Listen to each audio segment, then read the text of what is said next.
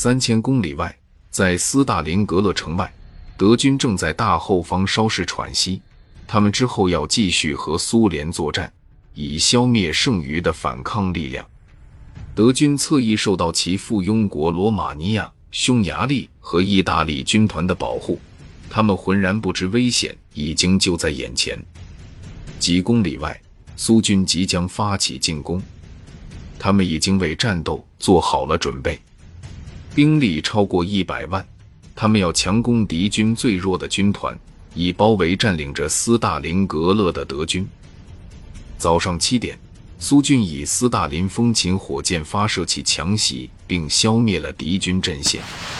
朱可夫的庞大军队发动了攻势，而匈牙利军队的弹药不足，罗马尼亚军队又没有反坦克武器，他们和意大利军队最后都伤亡惨重。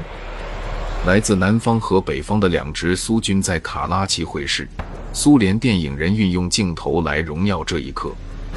德军看着苏联坦克将他们团团围住，保卢斯将军的第六军团被困在斯大林格勒。希特勒有一个行馆位于巴伐利亚阿尔卑斯山区的贝希特斯加登，他就是在那里得知了苏联进攻的消息。他当即做出的反应是对德国人民隐瞒这则消息。他赶到位于东普鲁士的总部，并宣布：假如第六军团撤出斯大林格勒，那么德军就永远回不来了。此时，保卢斯仍可以突围，但是他得听从希特勒的命令。希特勒到达狼穴后，发送给他的消息是：挺住。有一支军队将会去拯救你们，但是没有军队能到达斯大林格勒。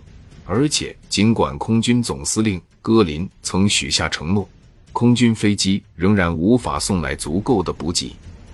到了圣诞节，粮食配给减少为五十克面包和十二克黄油。